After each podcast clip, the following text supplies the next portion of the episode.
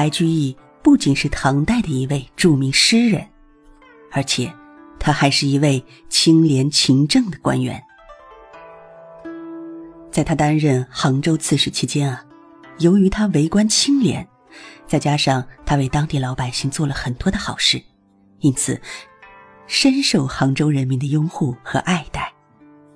三年后，白居易辞去官职，告别杭州人民，回到了家乡。有一天，白居易吃过早饭，走进书房，很自然的。拿起了书桌上两块从杭州天竺山上的石头，观赏起来。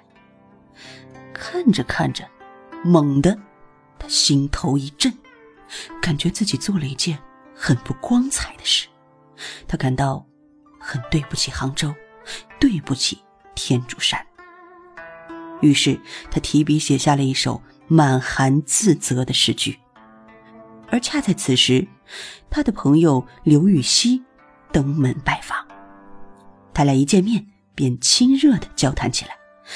本来还在深深自责中的白居易，全然忘却了刚才的小事。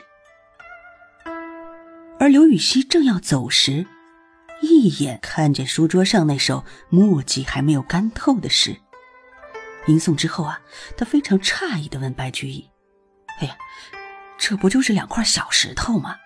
你怎么还放在心上了呢？居然……”还写诗责怪自己呀？呃，不值得，不值得呀！说完，刘禹锡摇摇头。可白居易却不这么认为。他意味深长的对老友说：“是，区区小石头确实是说明不了什么，可它是杭州人民的石头啊，它也只属于天竺山，我凭什么能占为己有呢？”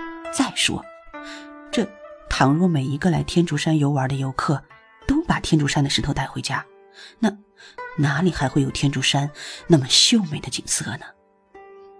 虽然说当时我只是想把他们带回来做纪念，可是现在看起来，这就好像是，好像是我在敛财一样啊！